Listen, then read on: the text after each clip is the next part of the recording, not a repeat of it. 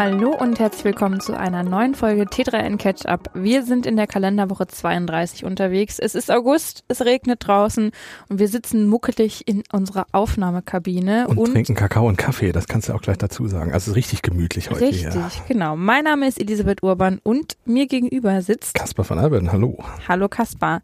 Wir starten unsere Folge mit einem Update und zwar zum Thema Reddit. Ja, äh, Reddit begleitet uns ja schon längere Zeit und äh, wir hatten ja auch ausführlich über den Protest gesprochen. Also Reddit legt sich ja mit seiner Community stark an und die Community schlägt so ein bisschen mit den ihnen möglichen Mitteln irgendwie zurück. Und da war es so, dass zum Beispiel ähm, ja über 8000 Subreddits, also diese Unterkanäle bei Reddit, die sich dann jeweils mit einem Thema auseinandersetzen, dass davon über 8000, also ich glaube, ich weiß, eine Prozentzahl habe ich jetzt nicht im Kopf, aber der weitaus größte Teil dieser Subreddits sich auf privat gestellt hat und damit quasi stumm geschaltet war. Genau, die Ursache dafür war, dass Reddit vor ungefähr anderthalb Monaten beschlossen hat, Geld für die Nutzung seiner API-Schnittstelle zu verlangen und das wiederum dafür sorgt, dass Drittanbieter-Anwendungen sich das Ganze nicht leisten können und dementsprechend von der Plattform ähm, runter müssen. Die Community fand das natürlich nicht so gut und hat eben protestiert auf ihre Art und Weise, hat ähm, Subreddits geschlossen, hat äh, bestimmte Bilder gepostet und so. Ähm, John Oliver. Genau, wer möchte, kann sich da äh, die entsprechenden Folgen der letzten Wochen nochmal anhören. Und jetzt sieht es aber danach aus, dass der Beef zwischen Reddit und der Community zu einem Ende kommt und die Community sich leider geschlagen geben muss dem Ganzen. Ja, zumindest vorübergehend. Also ich glaube, wenn äh, Reddit tatsächlich auf die Idee kommt, sich nochmal mit der Community anzulegen, ist man auch relativ schnell wieder dabei, auf den Barrikaden. Auf den Barrikaden zu sein. Ähm, die, die, großen Kanäle haben jetzt alle sich Stück für Stück wieder zurückgemeldet, sind nicht mehr auf privat geschaltet. Also zum Beispiel äh, der Subreddit äh, Pics, wo es um Bilder geht. Der Subreddit AW, also A-Doppel-W, wo es um irgendwelche niedlichen Geschichten geht. Der Subreddit Video, die sind alle wieder da. Ähm, in, noch privat sind ungefähr 1800, aber das ist halt von 8800 ist das halt nur noch ein ganz kleiner Teil dann. Genau. Und bei denen, die du jetzt genannt hast unter anderem, da gab es eben auch diese Vorgaben, zum Beispiel, dass nur noch Bilder von, vom britischen Komiker John Oliver ja. abgebildet werden sollen und diese Vorgaben wurden teilweise mit einem Disclaimer wieder runtergenommen, teilweise einfach so wieder runtergenommen ähm, und damit ist der Protest in diesen Subreddits zumindest offiziell beendet und ähm, ja, das ist unser Update dazu. Ja, dann gehen wir über zu den weiteren Fails quasi. Ja. Der Fail der Woche. In unserem Fail der Woche äh, wenden wir uns einer Software zu, die vielleicht der ein oder andere, die ein oder andere von euch nutzt, nämlich die Video Call Software Zoom. Und es geht um die AGBs von Zoom und was Zoom mit den Daten aus Calls eigentlich macht. Ja, Zoom hat es in den letzten Tagen geschafft, vermehrt in die Schlagzeilen zu rutschen, aber nicht unbedingt im positiven Sinne. Eine Nachricht, die jetzt vor äh, ich glaube, ge gestern und heute irgendwie durch die Nachrichten mhm. waberte, war das zum Beispiel, und das ist so ein kleiner Treppenwitz, auch die Zoom-Mitarbeiterinnen und Mitarbeiter wieder zurück ins Office müssen. Man kann also nicht mehr alles über Zoom-Calls regeln? Nein, dort? auch nicht mal mehr bei Zoom. Ah, äh, naja. die, die, haben nämlich tatsächlich Büros und da sollen die Leute gern auch mal wieder zurückkommen und man versucht als Firma das irgendwie äh, zu fokussieren und die mhm. Leute auch irgendwie einzuladen wieder und ich habe auch gelesen, dass Google zum Beispiel, die auch wieder die Leute gern zurück hätten, jetzt auch Hotelzimmer anbietet auf dem Campus und solche Geschichten. Nach dem Motto, kommt zu und Sie könnt ja auch pennen, wenn ihr eine lange Anreise habt oder so. Mhm. Ja, aber es soll gar nicht um Homeoffice gehen. Sondern, wie gesagt, um Datenmaterial aus den Videocalls. Richtig. Zoom hat sich nämlich nach einer AGB-Änderung im März eingeräumt, das haben sie in den Nutzungsbestimmungen geschrieben, dass sie anfallende Audio, Video und Textdaten, und das sind ja bei Zoom zum Beispiel die ganzen Calls, das ist ja Audio und Video und Textdaten sind zum Beispiel die Chats, die in diesem äh, Call stattfinden, dass sie diese Daten nutzen dürfen, um KIs zu trainieren. Jetzt kann man erstmal sagen, hm, okay.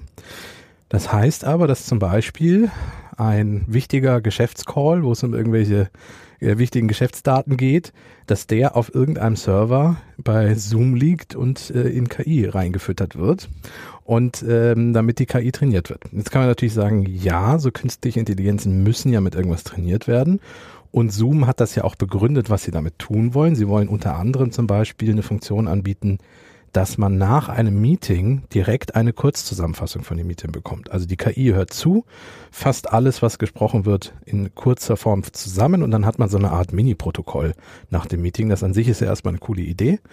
Oder auch, dass der Chat zusammengefasst wird, der geschrieben wird und dass man auch äh, im Chat Vorschläge bekommt für äh, Chatnachrichten, was man selber schreiben könnte. Genau. Ähm, und tatsächlich gab es diese, äh, diese Funktionen schon. Aber irgendwie ist es anscheinend längere Zeit niemandem aufgefallen, dass Zoom sich eingeräumt hat, alle Daten aus den Calls zu nutzen. Ja, wer, wer liest denn auch die AGBs, kann man da fragen. Und das wäre wieder so ein Fall gewesen von, es wäre gut gewesen, mal reinzugucken. Ja, das erinnert mich ein bisschen an äh, ein Netzfundstück, das wir vorletzte Woche besprochen haben. Ähm, da ging es um die Instagram- und TikTok-AGBs zum Einschlafen, ja. ähm, die auch darauf aufmerksam machen sollten. Vielleicht wäre man an der Stelle dann wieder wach geworden. Ja, genau, dass man die AGB dann doch vielleicht äh, lesen soll. Jetzt ist es aber zumindest zu einem Tumult gekommen und ähm, die Chief Product Officer von Zoom, Smita Hashim, Hashim ähm, nach ähm, starker Kritik eben ist zurückgerudert. Man will bei Zoom jetzt ohne die Zustimmung des Kunden keine KI-Modelle mehr trainieren. Ähm, Genau. Es gibt jetzt einen entsprechenden Hinweis und bei der Aktivierung der Zusammenfassungs- oder der Vorschlagsfunktion ähm, sollen die AdministratorInnen, die auf Kundenseite stehen und das eben aktivieren müssen, die Wahl bekommen, ob sie mit dem Teilen der Daten einverstanden sind oder nicht.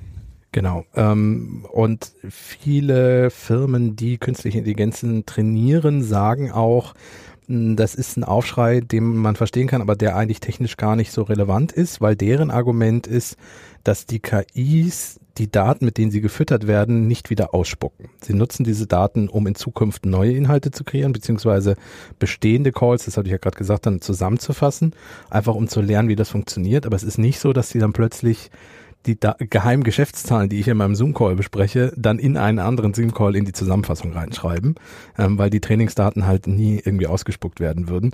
Aber ich muss gestehen, ich finde es trotzdem nicht so prickelnd und ich würde davon, also ich, ich finde den Ansatz von Zoom zu sagen, wir machen jetzt so, dass die Nutzerinnen und Nutzer das entscheiden können, wäre vielleicht von Anfang an der richtige Weg gewesen. Ja, beziehungsweise ähm, es wurde ja an sich offen kommuniziert in den AGBs, nur die Frage, wer sich halt auf AGBs, ne? Also das, das erinnert halt mich an Per Anhalter durch die Galaxis. Das ist ein Science-Fiction-Roman von Douglas Adams und äh, dort wird die Erde gesprengt von einer ähm, ja, aus, ja, außerirdischen Rasse, die schnell äh, Hyperraumstraßen baut. Und ähm, das Argument ist, ihr hättet ja auf dem und dem Planeten in dem und dem Bauamt äh, euch mehrere Jahre diese Pläne angucken können und Einspruch erheben können. Aber da die Erde das nicht getan hat, wird sie jetzt Ah. gesprengt. Ja. So, so ein bisschen erinnert mich das daran. Ja, deswegen ähm, ist das unser Fail der Woche. Da ist einfach was nicht so wirklich transparent und glatt gelaufen. Ja. Genau. Ähm, ich weiß jetzt nicht so ganz, wie wir davon auf unseren Deep Dive kommen sollen. Wobei, du hast jetzt äh, per Anhalter durch die Galaxis angesprochen. Oh ja. Und so ein bisschen Hightech-Reisen gibt's jetzt im Deep Dive auch. Das stimmt. Nicht, nicht Hyperspace, sondern was anderes mit Hyper.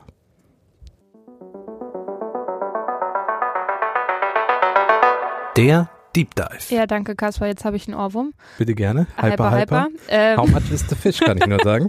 Für alle So. Eingeweihten. Was wir uns aber eigentlich anschauen wollten, ähm, die News, die hinter unserem Deep Dive diesmal steht, ist, dass die Boring Company, The Boring Company von Elon Musk, der hat immer sehr schöne Namen für seine Firmen, ähm, kürzlich die Erlaubnis erhalten hat, unter Las Vegas ein Tunnelsystem zu erweitern. Und zwar soll es da insgesamt 110 Kilometer Tunnel geben und 81 Haltestellen, 21 davon unter der Stadt, der Rest im Speckgürtel. Aber wofür eigentlich? Genau. Wir haben uns diese, wir haben diese News für die Vorbereitung von Catch-up gesehen und haben uns gedacht, naja, okay, hm, aber dahinter steckte mal was Größeres, weil wenn du dir auch diese Promo-Videos jetzt anguckst von The Boring Company, im Grunde fahren da Teslas mit Fahrer und Fahrerinnen, also es ist nicht so, dass die autonom fahren, durch diese Tunnel unter Las Vegas durch und das auch nicht sonderlich schnell und da passen maximal vier Passagiere rein. Es klingt so ein bisschen nach U-Bahn-System falsch gedacht. Genau, mit halt Autos statt einzelnen Wagen und auch nicht für wirklich viele Leute. Und das sieht halt auch, also diese Stationen, von denen du gerade gesprochen hast, die ja 81 neu entstehen sollen äh, oder insgesamt dann 81 geben soll, das ist einfach eine große Halle, in der aus einem Tunnel dann ganz viele Teslas rausfahren, sich gegenseitig im Weg stehen und dann Leute da aussteigen. Ähm, war da nicht eigentlich mal was anderes geplant? Genau, das ist das, was wir uns dachten, weil eigentlich, also The Boring Company ist eine Tunnelbaufirma, die Elon Musk gegründet hat und die sollen auch nichts anderes als Tunnel bauen ähm, oder Tunnels bauen. Äh, das Ding ist, die waren mal für was anderes gedacht, diese Tunnels, denn Stichwort Hyper, Hyperloops waren da mal eigentlich geplant. Und äh, wir haben uns gedacht, wir gucken uns mal das Thema Hyperloop an und schauen mal, was eigentlich aus dieser Idee wurde. Genau.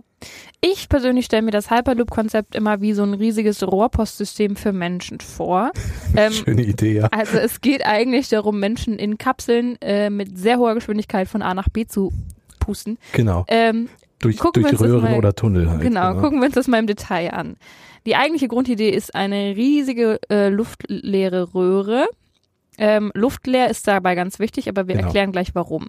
Und in dieser Röhre sind Kabinen unterwegs, die je nach Größe vier bis acht Personen Platz bieten sollen. So ein bisschen wie so eine Gondel. Ja. Und weil die Röhre eben luftleer ist, können die Kabinen deutlich schneller unterwegs sein als zum Beispiel so ein Zug, der normalerweise vom Luftwiderstand gebremst wird. Äh, genau, Luftwiderstand. Ähm, wenn wir uns mal zum Beispiel Flugzeuge angucken, ähm, die sind ja besonders stromlinienförmig gebaut, um halt durch die Luft, ich sag mal jetzt ganz platt, also wirklich, wenn jetzt jemand Physiker ist, bitte keine Leserbriefe schreiben oder Hörerbriefe, weil ich natürlich das jetzt sehr platt erzähle, aber durch die Luft quasi durchschneiden. Und Fahrzeuge werden ja auch besonders windschnittig gebaut, um den Luftwiderstand zu reduzieren. Das ist ja besonders für E-Mobilität wichtig. Je weniger Luftwiderstand du hast, also je weniger quasi im Wind steht von dem Fahrzeug, umso weniger Strom verbrauchst du, um auf Geschwindigkeit zu kommen. Das Problem ist jetzt, wenn du immer schneller wirst, drückt immer mehr Luft von vorne gegen das Fahrzeug und dadurch ist irgendwann eine Grenze gesetzt. Also entweder wirst du so schnell, dass es quasi dann einen Ultraschallknall gibt. Überschall? Oder Überschallknall, genau, ähm, was auf dem Landweg ein bisschen schwierig ist. Ähm, oder du schaffst es halt, die Luft aus dem Weg zu kriegen und deswegen die Idee, diese Röhren mit einem Vakuum und Luftleer irgendwie zu versorgen. Tatsächlich ist diese Idee irgendwie schon ziemlich alt. Die gab es schon im 18. Jahrhundert, ne? so die Idee, genau. wir verschicken uns alle mal selber per Rohrpost. Ähm, und 2013 hat Elon Musk dann seine Idee von so einem Hyperloop präsentiert. Wenn es nach ihm geht, dann sollen irgendwann so zwischen 900 bis 1300 km/h möglich sein. Du hast das jetzt so. Ja, ich habe das da so reingeschrieben und ich habe dir, ich habe eben schon mehrmals gelacht, als ich dieses Doc mit den Inhalten gefüllt habe, denn ich habe eigentlich jedes, jeder Text, der sich um Hyperloop dreht, hat eine andere Geschwindigkeitsangabe. Ja. Daran sieht man schon, wie theoretisch das Konzept, über das wir hier reden, immer noch ist. Das als kleinen Spoiler über das äh, Ende unserer Geschichte hier. Es ist die Rede von 900 kmh, es ist die Rede von 1000 kmh, es ist die Rede von 1200 kmh und bis zu 1300 kmh. Ich habe auch schon 700 aufwärts gelesen, das ist schon mal ein bisschen kleiner, das die Nummer. ein bisschen kleiner. Genau. Grundsätzlich muss man sagen, es ist aktuell eben noch viel, was so äh, Simulationen angeht, Modelle, ähm, Entwürfe und so weiter. Ähm, ganz kurz zu Elon Musk zurück. Er hatte eben die Überlegung, dass die Boring Company nur die Tunnel baut und die Technik für den Hyperloop sollen andere entwickeln. Er hat da auch Wettbewerbe und so weiter veranstaltet. Ähm, Man könnte jetzt sagen, er hat geahnt, dass es technisch herausfordernd wird. Richtig. Ja. Und wir haben ja jetzt schon die verschiedenen Geschwindigkeitszahlen in den Raum geworfen. Gucken wir doch mal darauf, ähm, was ist passiert, seitdem Elon Musk seine Idee angekündigt Vor zehn hat. Jahren angekündigt hat. Genau. Und wer hat da schon so ein bisschen die Füße ins Wasser gesteckt? Also wir wissen, unter Las Vegas fahren bisher nur Teslas und auch nicht mit 1300 km/h. Und auch nicht vollautonom. Und auch nicht vollautonom. Ähm, was ist bisher gewesen? Also erste Umsatz, äh, Umsetzung und Testeinrichtung gibt es auch schon. Und ich kann auch schon mal spoilern, es sind auch schon Leute in einem Hyperloop gefahren, transportiert worden. Ich würde mal dazu sagen, wir zählen jetzt hier so ein paar auf. Ja.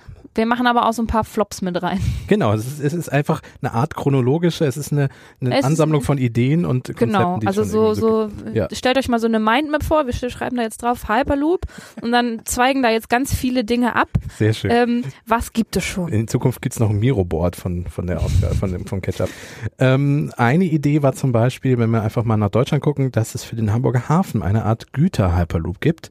Also, dass man tatsächlich vom Hamburger Hafen aus Container in so ein Tunnelsystem reinstopft, in so eine Kabine dann, stromlinienförmig und die dann durch so eine Röhre ähm, irgendwo hinschickt, wo sie hingehören, einfach um die Waren schneller zu verteilen. Mhm. Güterverschickung dürfte auch erstmal ein Stück weit weniger problematisch sein, als Menschen zu verschicken. Ja, weil, weil man die da nicht hängen an ihrem Leben und solche Dinge. Genau, und man muss bei Gütern nicht so auf so ein, also kommt aufs Gut an, ne, aber man muss ja nicht so, einen- so einen komplizierten Körper noch mit äh, be bedenken. Wir, wir kommen auch noch zum Thema Beschleunigung und Abbremsen und so. Das, Ja. Ähm, ja.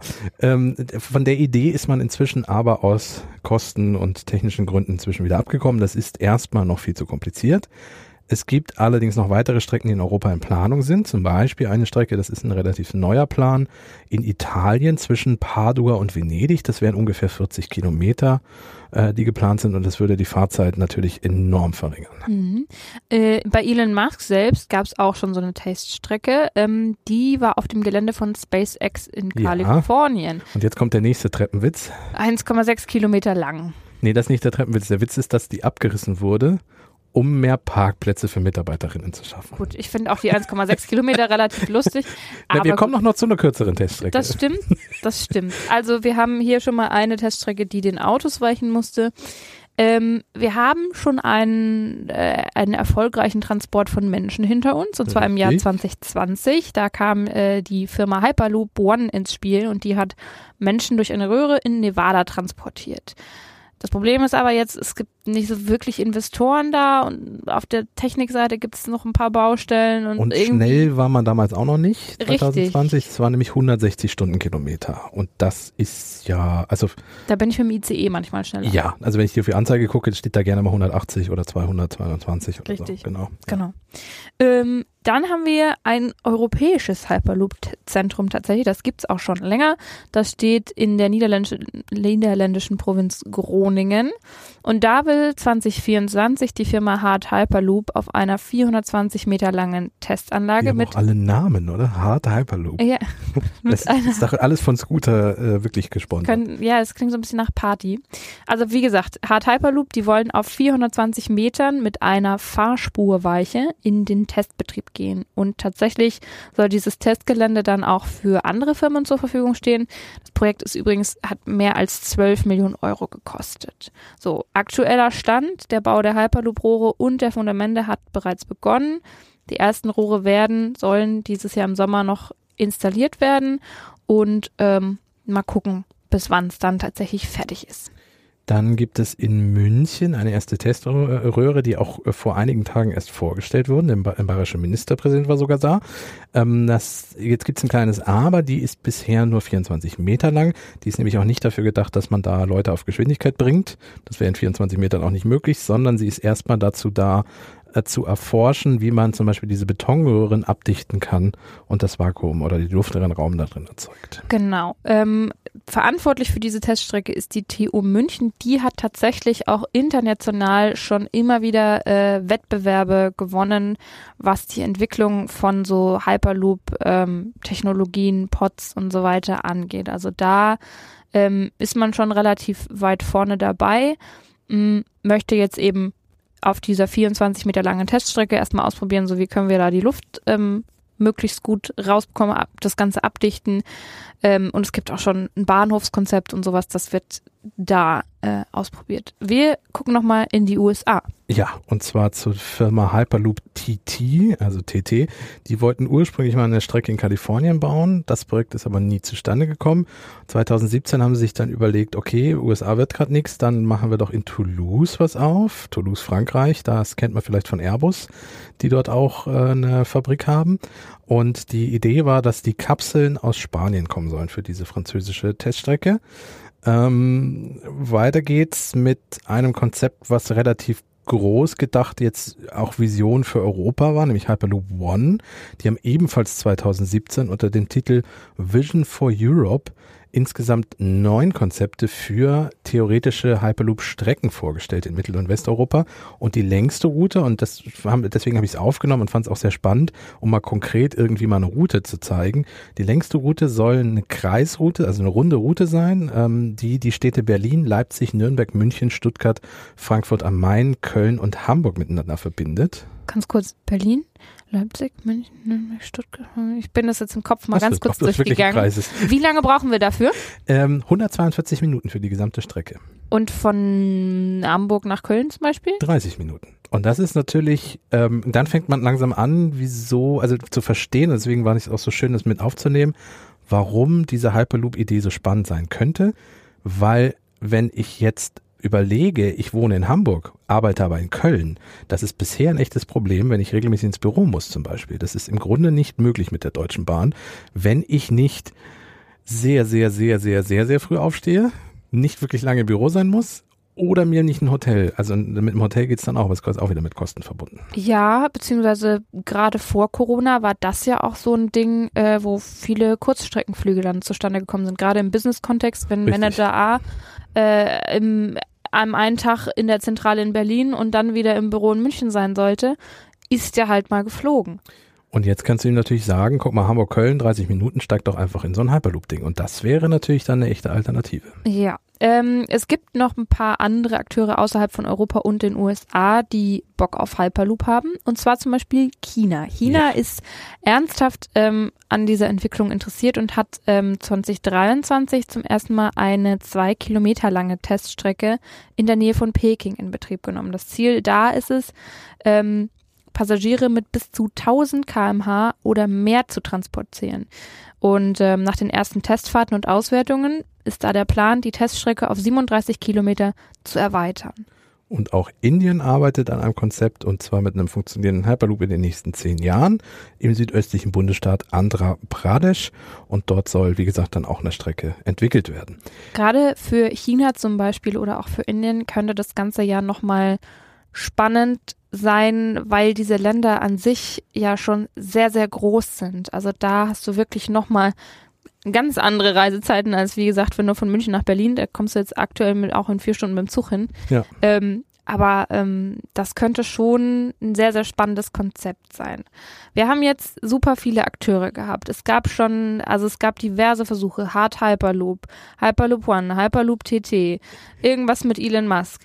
Ähm, China, Indien, wir sind einmal im Kreis durch Deutschland gefahren. Innerhalb von 142 Minuten. Aber warum funktioniert das Ganze denn jetzt noch nicht? Ja, weil die Idee, habe ich ja gerade schon gesagt, sehr charmant ist. Das Problem sind so dumme Sachen wie Wirtschaftlichkeit, die Physik und solche Dinge. Ähm, es gibt einfach Grenzen. Ähm, eins der Probleme ist erstmal, dass ähm, ja einfach diese Entwicklung der Technologie, also wir, wir haben halt zwar eine Röhre und es klingt doch erstmal sehr einfach zu sagen, da ziehen wir irgendwie die Luft raus, damit der Luftwiderstand geringer ist, aber das ist ja nicht nur wie in München eine 24 Meter Röhre, sondern wir sprechen ja, wenn wir einfach mal so eine Kreisstrecke in ganz Deutschland uns vorstellen, einfach von einer enorm langen Röhre und die A so zu bauen, kostet enorm viel Geld. B, sie wirklich abzudichten. C, dann die ganze Luft rauszusaugen und das auch dauerhaft so zu halten. Und dann noch ein äh, Antriebstechnologie einzubauen, haben wir auch noch gar nicht drüber gesprochen. Es könnte zum Beispiel sein, dass das mit Magnetschwebetechnologie, wie man sie vom Transrapid kennt, funktioniert, aber die muss man ja auch irgendwo einbauen. Man kann die nicht einfach wie in einer Kanone losschießen und am anderen Ende kommt die Kabine dann an. Äh, das geht auch nicht. Ähm, und auch das kostet Geld. Und wenn man allein mal auf die Wirtschaftlichkeit guckt, da gibt es zum Beispiel John Hansman, der schon 2013 der äh, MIT Technology Review gesagt hat, dass es zwar physisch vielleicht machbar sei, aber extrem teuer werden würde und er gerade auch das Problem sieht, dass es, wenn es realisierbar ist, man trotzdem gucken muss, ob es energietechnisch und aus ökonomischer Sicht überhaupt Sinn ergibt, so ein Konzept umzusetzen. Genau, für alle, die wie ich nicht wussten, wer John Hansman ist, das ist der Direktor des MIT International Center for Air Transportation. Richtig. Der Mann kennt sich also aus. aus. Genau. Ja. Ähm, man sieht ja auch jetzt aktuell an den am Hyperloop arbeitenden Firmen und Startup, dass die Finanzierung schwierig und vor allem relativ hoch ist. Dazu gibt's dann noch so ein paar technische Fragen. Genau, ich hatte ja gerade schon gesagt, ganz schwierig mit den Röhren und teuer. Dann ist aber auch die Frage, wie steigen die Menschen denn um? Dann hast du ja gerade schon erzählt, es gibt jetzt ein erstes Konzept mit einer Weiche. Das ist ja auch was, was jetzt nicht so einfach funktioniert, wenn man mit so einer Röhre äh, irgendwie davon ausgeht und nicht von der Schiene. Und dann habe ich eben gerade schon gesagt, gibt es so ein Problem wie die Physik. Ähm, wenn man auf 1000 kmh beschleunigt wird, das geht erstens nicht ad hoc, weil dann ist man tot. Also so einen menschlichen Körper, den man transportiert, man muss das Stück für Stück, man muss anfahren, also man kann nicht von 0 auf 1000. Und das ist noch viel schlimmer, zum Bremsen braucht man Ewigkeiten. Also ich spreche hier von Kilometern für einen Bremsweg, zwei Kilometer und ähnliche Dinge, wenn du auf einer sehr hohen Geschwindigkeit bist. Wenn man sich mal allein überlegt, wie lange ein Zug braucht, um abzubremsen und wir haben Mhm. jetzt gerade schon gesagt, der ist mit 200 km unterwegs und nicht mit 1000, dann ist quasi die Beschleunigung dann, also Hamburg-Köln, da müsste man Beschleunigung dann schon wieder anfangen abzubremsen, bevor man überhaupt auf Geschwindigkeit ist. Und das zweite ist, was ist denn, wenn so eine Kabine auf der Strecke liegen bleibt? So. Schwierig, ja. Ja, wenn dann die nächste mit 1000 km angerauscht kommt und dann mal so eben bremsen ist nicht. Das heißt, du müsstest zwischen den Kabinen auch enorm viel Abstand haben, damit die überhaupt noch bremsen können. Mhm. Und dann kommst du wieder an so einen Punkt, wo du überlegst, also so eine Kabine ist nicht groß. Wir reden hier von einer Kabine im Moment von zumindest den Konzepten, die wir gesehen haben. Vier, fünf, sechs Leute in so einer Kabine. Also so ähnlich wie so ein Tesla, der durch so einen Tunnel fährt. Mhm das ist kein Konzept, Verkehrskonzept, mit dem wir die Mobilitätswende schaffen, wenn einige wenige Top-Manager für viel Geld sich von A nach B in 30 Minuten schießen lassen können.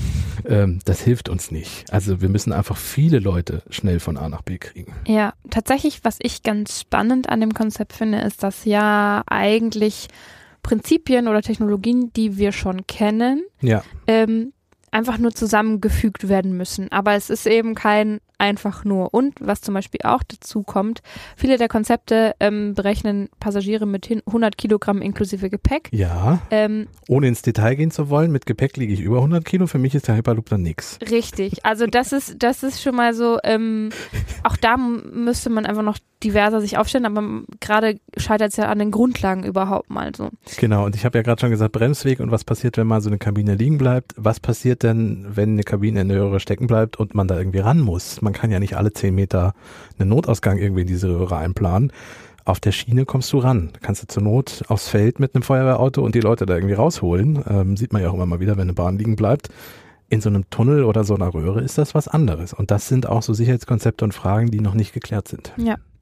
Also Ihr habt jetzt, glaube ich, einen ganz guten Überblick bekommen oder hoffe ich. Ähm, 2013 hat das Ganze mit Elon Musk angefangen. Die Idee davor gab es schon sehr viel länger, aber so richtig in die Pötte kommt man einfach noch nicht, weil es super teuer und sehr, sehr aufwendig ist und einfach noch sehr, sehr viele Fragen offen sind. Aber was man auch sieht, zum Beispiel an dem Europäischen Zentrum in den Niederlanden und an diesen 12 Millionen, die da reingesteckt wurden, es gibt durchaus die ein oder andere Firma als Investor, die sich dafür interessiert. Und es wird zum Beispiel eben mit den Simulationen und Modellen gerade ganz viel schon getüftelt. Nur bis das Ganze tatsächlich dann mal über diese 24 Meter Teststrecke ähm, rausgeht, ähm, wird es noch ein bisschen dauern wahrscheinlich. Genau, und wenn ihr in Zukunft Hyperloop hört, dann wisst ihr, wovon die Rede ist und ihr wisst, dass der Hype darum zumindest noch mit ein paar Fragezeichen verbunden ist. Richtig. Was ich äh, aber auch spannend fand in dem, in dem äh, in dem Gespräch, das wir jetzt hatten, Indien und China würde ich auch mal im Auge behalten, was das angeht. Ja, China hat ja schon zum Beispiel die Transrapid-Technologie, ja. die wir nicht mehr fortgesetzt Eben. haben, erfolgreich genau. umgesetzt. Ähm, ja, mal gucken. Also und vielleicht vielleicht schafft es ja auch jemand ganze Hyperloop-Züge in diesen Röhren durch die Gegend zu schießen und mein Argument mit, da sitzen nur sechs Leute drin, ist dann auch entkräftigt. Also insofern gucken wir mal, was passiert. Ähm, vielleicht werde ich ja Lügen gestraft und in fünf Jahren fahren wir alle mit dem Hyperloop von Hamburg nach Köln in 30 Minuten. Ja, aktuell ähm, gehst du nicht davon aus. Gehe ich nicht davon aus. Und ähm, wir kommen bei unserem Netz von Stück bleiben wir noch mal ein bisschen im, im Bereich der Mobilität, würde ich sagen. Aber wir fahren mit dem Auto. Na gut.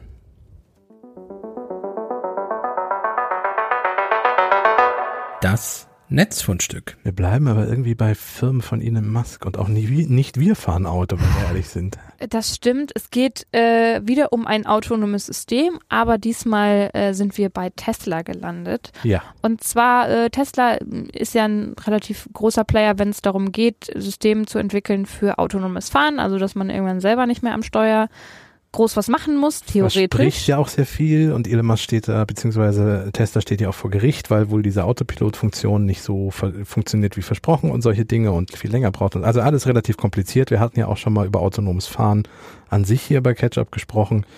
Das Besondere ist jetzt, dass jemand den Autopiloten ausgetrickst hat auf eine also relativ einfache Weise, weil normalerweise es gibt eine Kamera in Teslas und es gibt Sensoren, die erfassen, wenn jemand am in dem Auto sitzt, auf dem Fahrersitz, das ist schon mal wichtig, und er muss das Lenkrad festhalten und er muss auch regelmäßig das Lenkrad so ein bisschen zumindest ganz leicht bewegen, weil sonst schaltet sich der Autopilot irgendwann aus. Damit Halt nicht, zumindest. genau, damit nämlich nicht äh, irgendjemand ein Nickerchen zum Beispiel hält oder liest oder irgendwas macht, was halt bei der Stufe, die Tesla im Moment als autonomes Fahren anbietet, es ist ja kein echtes autonomes Fahren, das hatten wir auch schon mal besprochen. Ähm, in Zukunft wird es so sein, dass man solche Dinge machen kann. Man kann Nickerchen halten und so weiter. So weit sind wir noch nicht. Und damit das eben nicht passiert, gibt es halt noch diese Sicherheitsvorkehrungen. Genau, kurz vorweg, wir sprechen jetzt von der Beta-Version der Full Self-Driving Software, FSD, die bei Tesla auch nur eingeschränkt regional verfügbar ist. In Deutschland gibt es die zum Beispiel noch nicht. Genau. In den USA aber schon. Und, Und- ist auch da noch als Beta gekennzeichnet. Das muss Genau. man auch dazu sagen. Genau. Deswegen. Beta ist es alles immer noch nicht so ganz fertig. So, und in dieser Beta-Version gibt es eben auch äh, ein, ein Driver Monitoring System, was du jetzt gerade beschrieben hast, das dafür sorgen soll, dass ähm, der Fahrer, die Fahrerin aufmerksam hinter dem Steuer sitzt, um zum Beispiel, wenn ein Kind irgendwie auf die Straße läuft, immer noch bremsen zu können, weil Tesla selbst sagt, so weit sind wir noch nicht, dass unser Auto das selbst dann richtig entscheiden kann, was es dann tut. Ähm, Und ist ja auch rechtlich die Frage. Wenn das Auto komplett autonom gefahren ist, wer übernimmt es dann? Wenn jemand hinterm Lenkrad saß, genau. ist offensichtlich die Person schuld. Also da, da geht es, stimmt, da, da weiß Tesla das noch ganz gut Genau, auf den ja. Fahrer, die Fahrerin über und sagt, du musst hier schon noch sitzen und aufpassen, sonst äh, ja, genau. genau. und dafür gibt es eben dieses äh, Driver Monitoring System und jetzt gibt es auf YouTube ein Video vom YouTube-Kanal AI Addict, das zeigen soll, wie dieses System ausgetrickst wurde. Und zwar, man halte sich fest, einmal mit dem Teddybären. Richtig. John Bernal, der Betreiber des äh, YouTube-Videos, ähm, hat zeigt in einem Video, das ist ungefähr sieben Minuten lang, verschiedene Clips, wo er zum Beispiel einen Teddy hinter das Steuer von einem Tesla gesetzt hat oder sogar einen Luftballon nur auf diesen Fahrersitz positioniert hat. Äh, und obwohl da eben kein Mensch sitzt, brettert das Auto weiter über die Straße. Zugespitzt wird das Ganze dann noch, indem Bernal zum Beispiel eine Puppe oder ähm, einen Hund, also die Puppe in Kindergröße, in, tatsächlich in, in lebensecht, lebensechter Größe, Ja. auf die Fahrbahn zieht, während das Auto ranfährt und dann sieht man halt, das wird niedergemäht, genauso wie eine Straßensperre, die er da aufgebaut hat. Genau, was, was man, also wir kommen gleich noch zu diesem Video, was man aber schon mal sagen kann, ist, dass dieser Autopilot generell noch nicht optimal funktioniert. Das heißt, es ist theoretisch realistisch, dass dieser Autopilot Straßenabsperrung und sowas mal also übersieht und sie mitnimmt, weil das macht er auch in anderen Situationen schon. Genau, und ähm, das sagt eben ja auch Tesla, genau deswegen soll jemand hinterm Steuer sitzen. Richtig. Die Panne an der Sache ist jetzt eben, dass dieses System eigentlich nur guckt, ob da irgendwas ist, was sich bewegt oder aussieht oder zumindest körperähnliche Form hat wie so ein Teddybär. Genau, Ja. ganz kurz zur Transparenz. Wir können nicht überprüfen, inwiefern die Aufnahmen, die Bernal auf seinem Kanal zeigt, echt sind und was genau hinter den Kulissen von diesem angeblichen Test passiert ist. Es kann natürlich Wir hatten auch keinen Tesla und keinen Teddy, um es nachzustellen. Richtig, Genau. das ist einfach, hatten wir jetzt auch in der Kürze der Zeit nicht so auf Lager. Deswegen mit Vorsicht genießen die ganze Sache. Und normalerweise würden wir als JournalistInnen natürlich jetzt direkt bei Tesla nachfragen, was die denn zur ganzen Geschichte sagen. Können wir aber nicht, weil Tesla schon seit längerem keine Pressestellen mehr hat. Ähm, immerhin gibt es kein Kack-Emoji wie bei Twitter-X Richtig. lange Zeit als Antwort kam auf Pressefragen. Aber gut. Ähm, gehen wir also einfach mal davon aus, dass was dieses Projekt zeigt, ich habe ja gerade auch schon gesagt, es ist durchaus realistisch, dass so ein Autopilot eine Straßensperre mitnimmt. Es ist ja auch schon so, es gibt Videos, wo Leute den in den USA ausprobieren, diesen Beta-Test, und der Autopilot an den absolut ungünstigsten Stellen einfach ausgeht und dann das Auto auf dem Fahrradfahrer zuhält oder so, Mhm. schlicht weil er einfach ausgegangen ist. Also das ist wirklich eine Art Operation am offenen Herzen, dieser Autopilot. Ja, Ähm, das muss man einfach dazu sagen. Deswegen kann es durchaus sein, dass das realistisch ist. Aber wie gesagt, wir haben kein Teddy, wir können es nicht nachprüfen. genau. Was zu diesem äh, Ganzen noch dazu kommt, zu dieser relativ kritischen Quellenbeäugung, die wir da machen. Ähm, die Tests wurden in Zusammenarbeit mit dem Dawn Project durchgeführt und diese Organisation ähm, steht unter der Leitung des Tesla-Kritikers Dan O'Dode. O Ich, ich würde ihn so nennen. ja, ähm, also O Apostroph D-O-D. ähm, DOWD. Er stellt die Glaubwürdigkeit von Tesla immer wieder in, die, in Frage und dementsprechend auch hier wieder bei den Testergebnissen lassen wir ganz, ganz große Vorsicht walten. Genau, wäre das jetzt ein unabhängiges Prüfinstitut, was das nachgestellt hätte, dann wäre es natürlich was anderes, aber in dem Fall muss man zumindest mal die Frage nach den Motiven stellen. Genau, und du hattest ja vorhin gesagt, wir hatten keinen Tesla und wir hatten keinen Teddybären. Ja. Wir hätten das Ganze aber auch zumindest auf legalem Weg gar nicht machen dürfen. Gar nicht genau. in Deutschland ja. machen können. Denn wie gesagt, da ist diese Beta-Version noch gar nicht verfügbar. Und wäre auch noch gar nicht zugelassen. Also wenn wir uns Richtig. mit dem Auto, mit dieser Beta-Version auf deutschen Straßen bewegen, wir würden schlicht die Zulassung verlieren in dem Fall dann und äh, hätten nicht nur versicherungstechnisch ein paar Probleme am Hals. Ja, es gibt tatsächlich äh, eine spannende Sicherheitslücke, die jetzt äh, von Forschern aufgetan wurde, mit der man vielleicht sogar in Deutschland an diese Beta-Version kommen könnte. Ja. Darüber habe ich Hast du vielleicht zufällig mal einen was, Artikel geschrieben? Ja, habe ich vielleicht mal was geschrieben. Ähm, die Geschichte erzählen wir euch vielleicht mal wann anders oder aber ihr guckt einfach mal bei uns auf der Seite nach Tesla Jailbreak.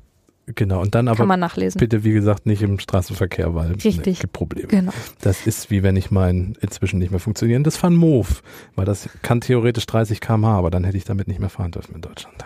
Oh je. Naja, Aber kommen wir nicht wieder zu meinem Fahrrad, sondern kommen wir zu guten Nachrichten, oder? ja. Finde ich, ne, finde find ich besser.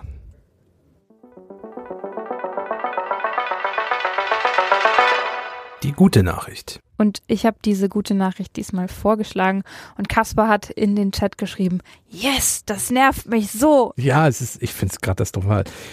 Es gibt in Deutschland seit 2020 eine Bonpflicht. Ihr erinnert euch, plötzlich fragt euch jeder Bäcker, jeder Wochenmarktverkäufer, ob ihr einen Kassenzettel haben wollt, weil er muss sie ausdrucken. Er muss, also er kann auch nicht sagen nein.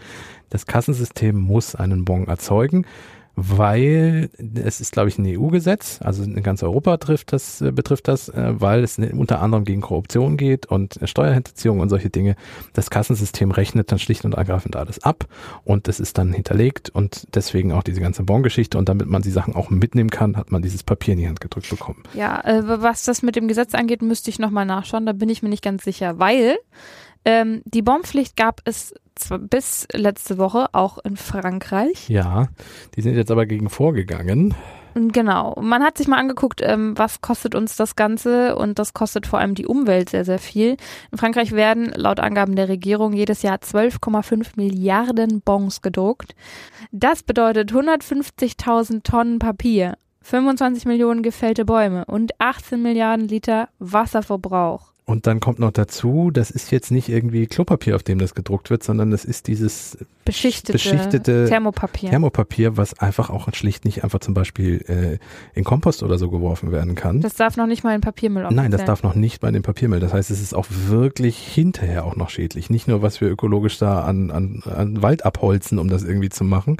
Da es kommt- ist eine Katastrophe. Da kommt so die klischee-deutsche Mülltrennung raus. Ja, genau, richtig. Nur gut. Also Frankreich hat man sich gedacht, na gut, das Ganze ist ja jetzt wohl nicht so optimal für die Umwelt. Sehr viel Wasserverbrauch, sehr viel Papierverbrauch. Baum, Bäume müssen gefällt werden und das jedes Jahr immens. Da dachte man sich, gut, wir schaffen das Ganze ab.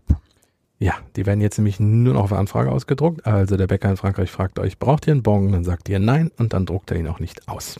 Richtig. Also, das heißt eben nicht, dass man, dass es ein Verbot gibt, diese Bons auszudrucken, sondern die Bonpflicht fällt einfach weg.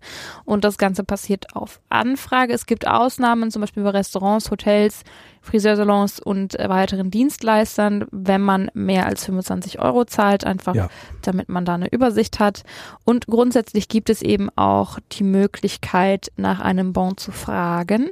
Denn für viele Leute sind Kassenzettel ja auch eine Möglichkeit, ähm, sich ihr monatliches Budget irgendwie zu strukturieren, zu gucken, was habe ich ausgegeben. Hinterher zu schauen, genau. genau, so ein ja. Haushaltsbuch zu führen braucht vielleicht. sie ja auch manchmal für die Steuer und so. Also Richtig. insofern, auf ja. manch, manchmal steht auch auf dem Kassenbon eine Garantie darauf, wenn man zum Beispiel Elektronik oder sowas kauft.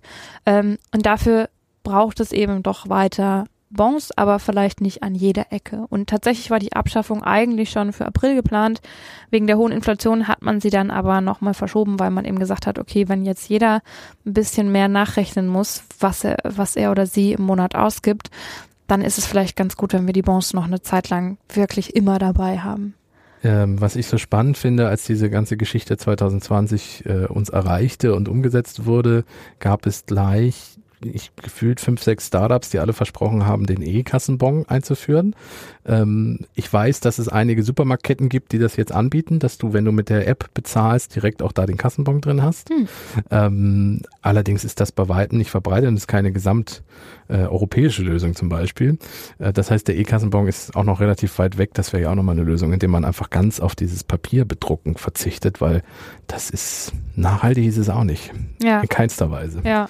Auch wenn es ja. jetzt weniger ist, endlich. Und in Frankreich hat man sich das tatsächlich eben schon relativ früh dann überlegt, dass man diese Bonpflicht ähm, wieder abschaffen möchte. Ja.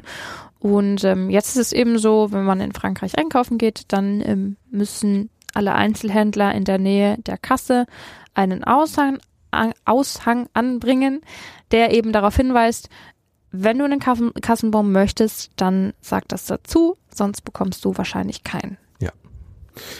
Gut, dann fragen wir unsere Hörerinnen und Hörer nicht, ob sie einen Kassenbon brauchen, würde ich sagen. Nee, wir, also wir ne, müssen da selber nachfragen. Wenn ihr wollt, dann schreibt uns mal eine E-Mail, einen Kommentar oder so weiter. Ihr könnt auch in eine Bewerbung reinschreiben. Den kann man eine Bewertung reinschreiben. Eine Bewerbung nicht.